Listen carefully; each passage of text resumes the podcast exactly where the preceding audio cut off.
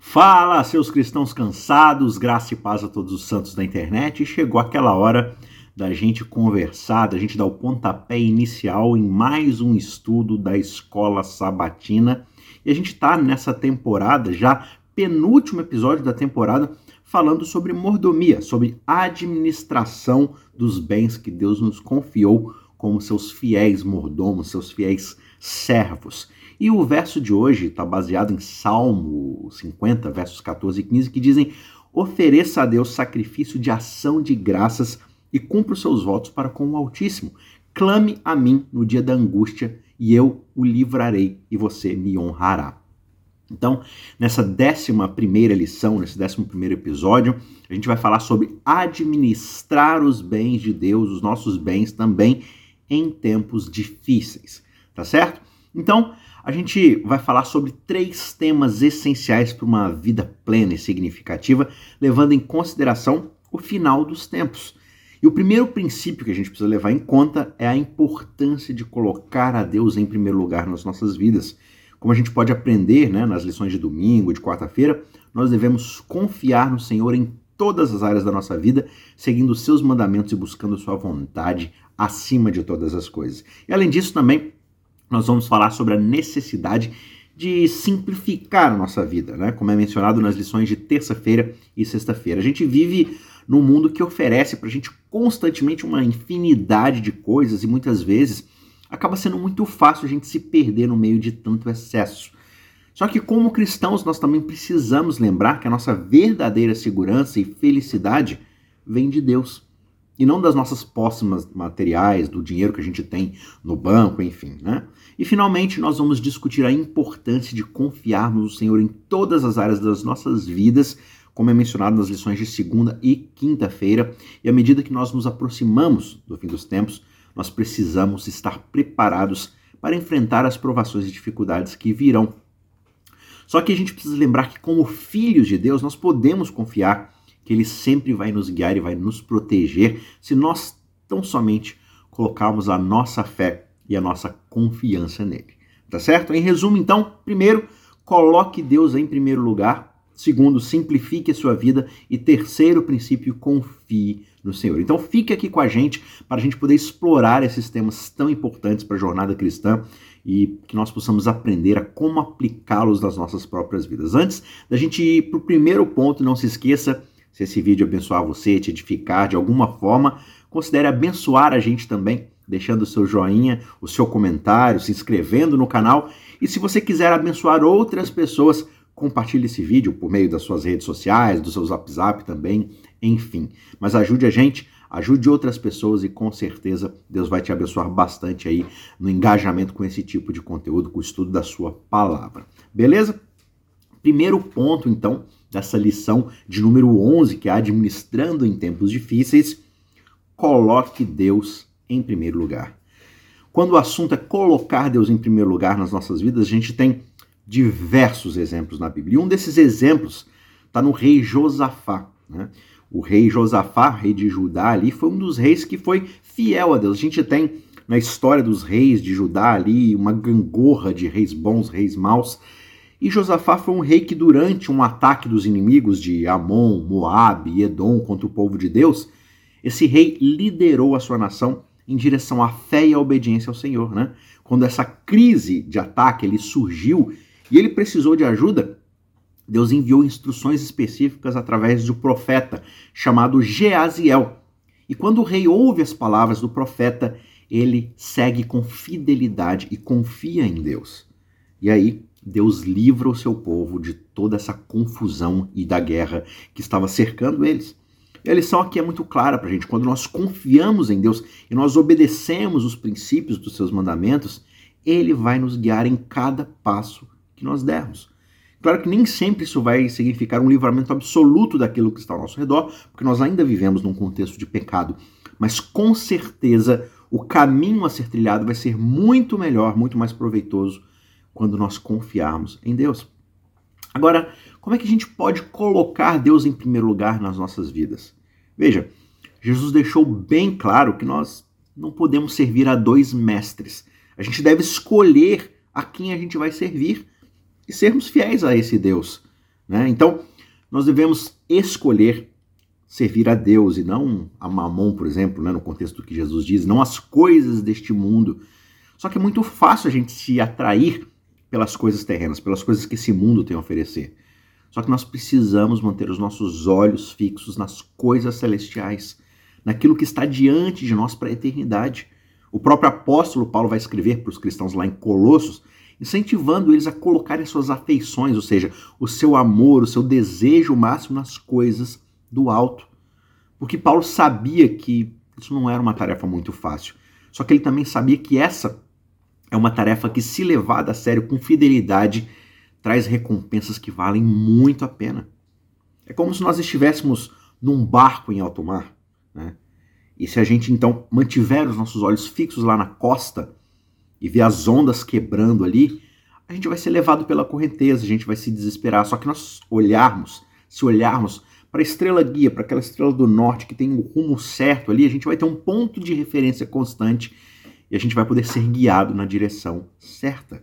Então esse é o ponto, a gente olha para o alto, a gente olha na direção de Deus, a gente olha para a eternidade e aí nós colocamos Deus em primeiro lugar nas nossas vidas, não apenas garantindo a nossa própria salvação nesse processo, mas também construindo uma base sólida de relacionamento com Deus durante toda a nossa vida aqui nessa terra.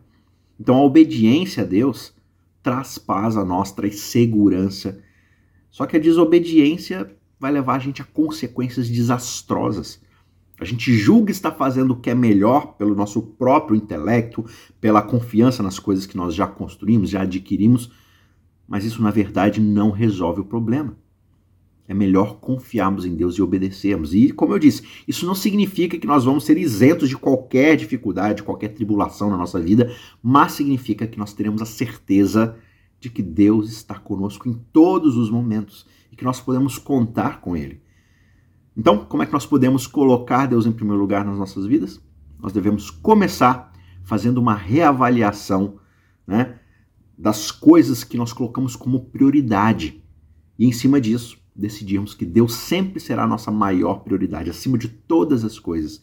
Só que isso vai poder significar temos que sacrificar algumas coisas que nós consideramos importantes, como talvez tempo, dinheiro, diversão, né? E dedicarmos de fato a nossa vida a Deus e a sua obra. Também pode significar termos que ser obedientes a Ele em todas as áreas das nossas vidas desde as pequenas decisões diárias, aquelas coisas que a gente julga ser sem importante, sem importância, né? E que Deus não se importa muito. Não, mesmo as pequenas decisões diárias da nossa vida, a gente deve colocar Deus em primeiro lugar e até né, as grandes decisões que afetam o nosso futuro, a nossa realidade, aqueles ao nosso redor. Ao fazermos isso, Deus promete que a nossa prosperidade será proporcional à nossa obediência a Ele. De novo, isso não significa que nós seremos sempre ricos, bem-sucedidos materialmente, mas significa sim que nós teremos a bênção de Deus nas nossas vidas, ou seja, a sua presença constante ao nosso lado. Isso é algo muito valioso e mais valioso do que qualquer riqueza que a gente possa conseguir alcançar aqui nesse mundo. Nada que o mundo tem a oferecer vale mais do que a presença certa de Deus ao nosso lado. Então, meu caro cristão cansado, Coloque Deus em primeiro lugar na sua vida e permita que Ele te guie em todas as áreas da sua existência. Que nós possamos ser fiéis a Ele em todas as coisas, confiantes de que Ele nos abençoará além daquilo que nós podemos imaginar. E assim como Josafá fez, que nós possamos seguir as instruções de Deus com fidelidade, sabendo que Ele é o nosso maior aliado e a nossa melhor guia em todas as situações aqui nesse mundo. Beleza? Ponto de número dois: simplifique a sua vida. Veja, simplificar a nossa vida talvez seja uma das mais importantes lições que a Bíblia tenha a nos ensinar.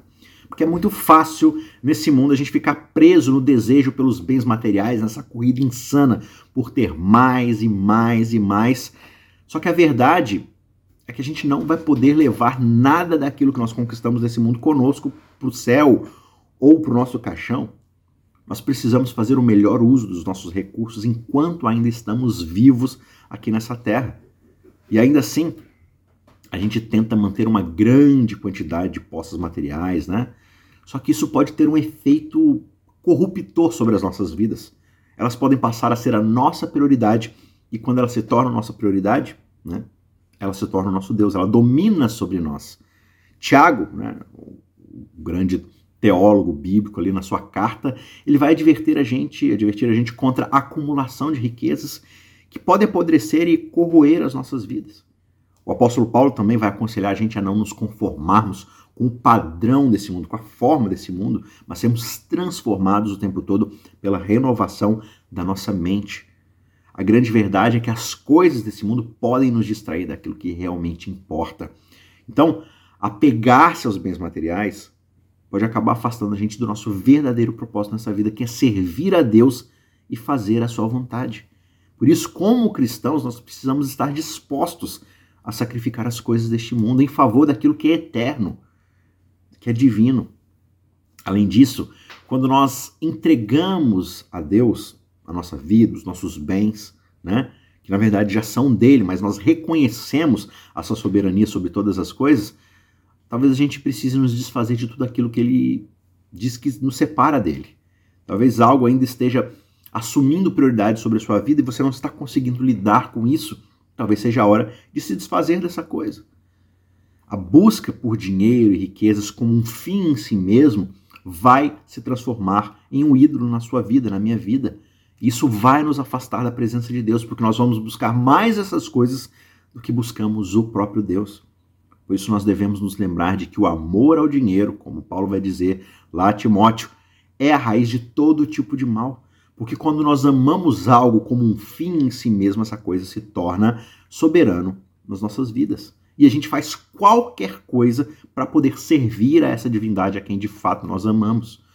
Por isso nós devemos buscar primeiramente o reino de Deus e a sua justiça, colocar a justiça do reino de Deus como prioridade nas nossas vidas. E nisso está esse processo de buscar uma simplicidade de vida, e essa é uma virtude cristã. Por isso nós devemos buscar de acordo com essa virtude, buscarmos uma vida mais simples, uma vida mais satisfatória.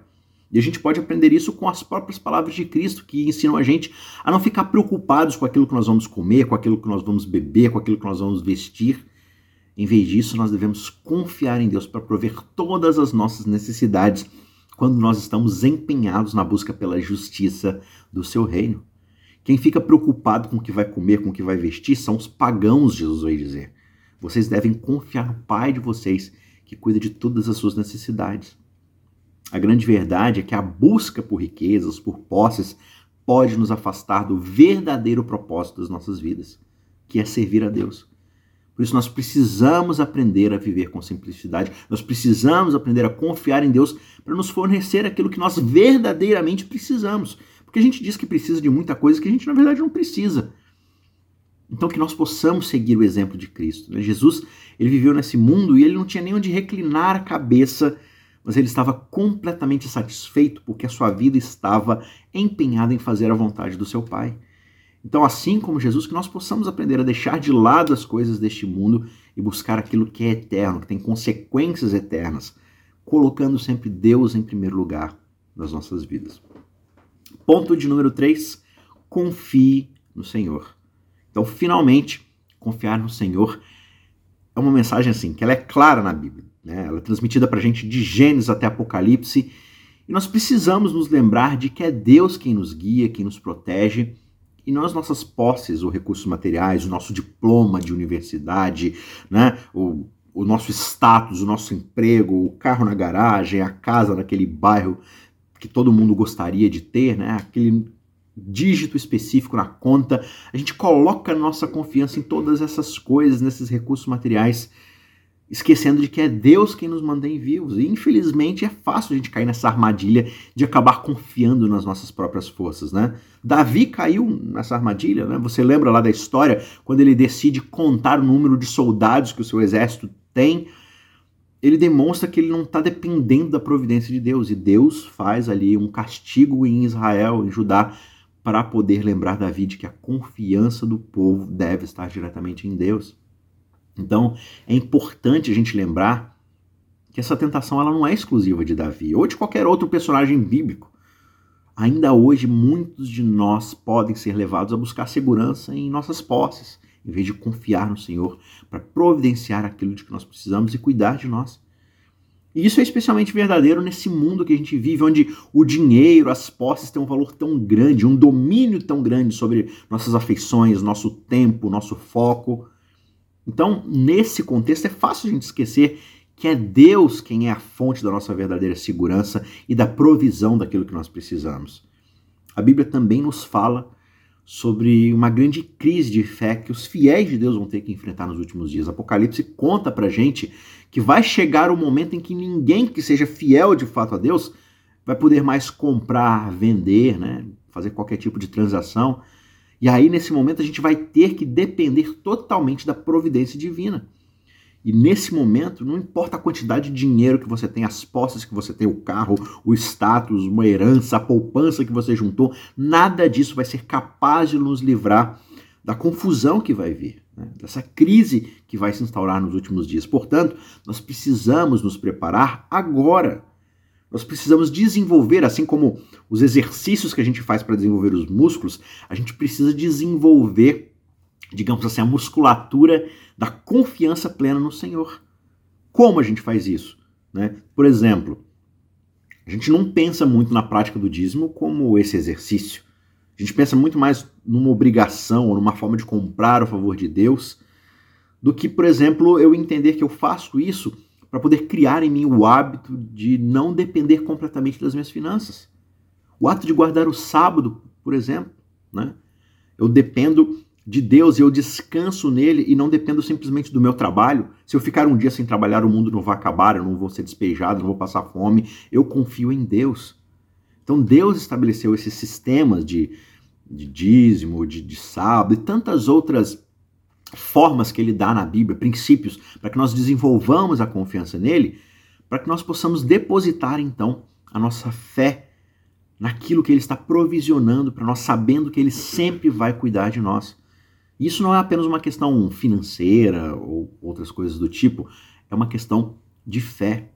Quando nós somos fiéis em devolver, por exemplo, os dízimos, em guardar um dia que ele especificou para nós o adorarmos especificamente ali dentro desse contexto, a gente está dizendo a Deus que nós confiamos na sua provisão e de que nós estamos dispostos a confiar nele em todas as áreas de nossas vidas. E com o tempo isso vai se tornando natural quase que um instinto. E aí, quando a crise final finalmente chegar, nós estamos preparados, condicionados, com a musculatura correta de confiança em Deus. E aí vai ser muito mais fácil passar por todas essas dificuldades. Agora, enquanto isso, nós devemos estar sim preparados para abrir mão aqui ali de posses, de um cargo, né, de um trabalho específico, se for necessário. Porque se nós estivermos presos às nossas posses, recursos, status, nós seremos incapazes de tomar as decisões corretas quando a crise final vier. Só que nós, se nós estivermos livres dessas amarras agora, hoje, desenvolvendo essa confiança, nós teremos mais facilidade em abandonar qualquer coisa que for necessário quando a hora finalmente chegar. Portanto, nós devemos lembrar sempre de confiar no Senhor em todas as áreas das nossas vidas e não apenas nas nossas posses ou recursos materiais. Nós devemos estar preparados para abrir mão dessas coisas se for necessário e confiar em Deus para nos guiar em todas as situações da nossa vida. E como um sinal dessa confiança, nós então vamos desenvolvendo a fidelidade com os nossos recursos, com o nosso tempo, sabendo que Deus sempre vai providenciar para nós aquilo que verdadeiramente precisamos. Então, para concluir o nosso estudo dessa semana, a gente deve lembrar que tudo aquilo que nós possuímos pertence ao Senhor. E nós somos responsáveis diante dele pelo uso que nós fazemos de todos esses bens. Então, cada centavo que nós gastamos vai revelar se nós amamos a Deus acima de todas as coisas e amamos ao próximo como a nós mesmos. O dinheiro tem grande valor, pois ele pode fazer muito bem nesse mundo.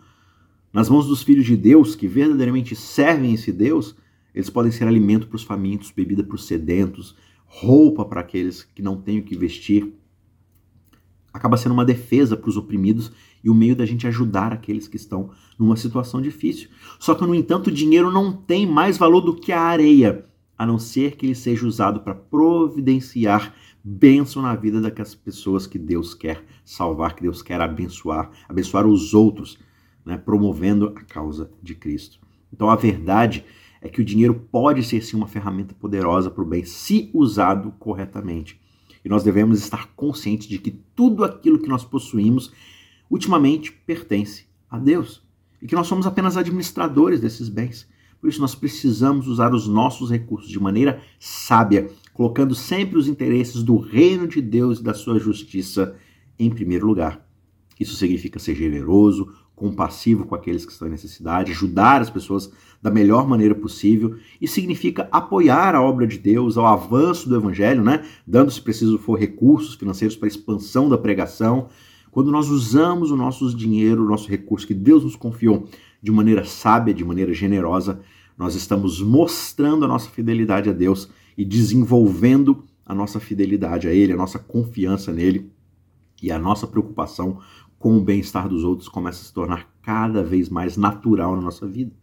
Só que se a gente se apegar ao dinheiro usando apenas para as nossas próprias necessidades, interesses egoístas, a gente está mostrando que nós de fato não confiamos em Deus e servimos a um outro tipo de divindade e não estamos nos preocupando com aqueles ao nosso redor.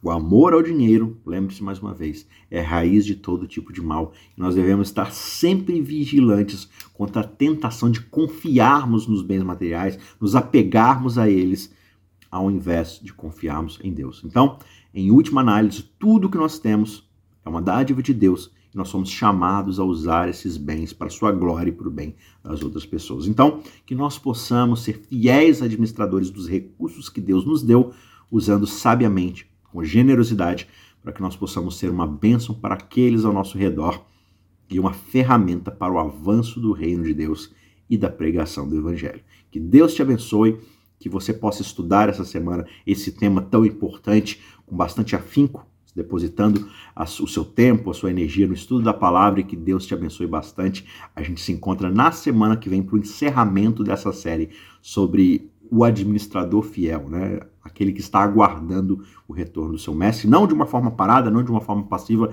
mas trabalhando ativamente para que o seu mestre volte o mais rápido possível, tá certo? A gente se vê na semana que vem. Tchau, tchau.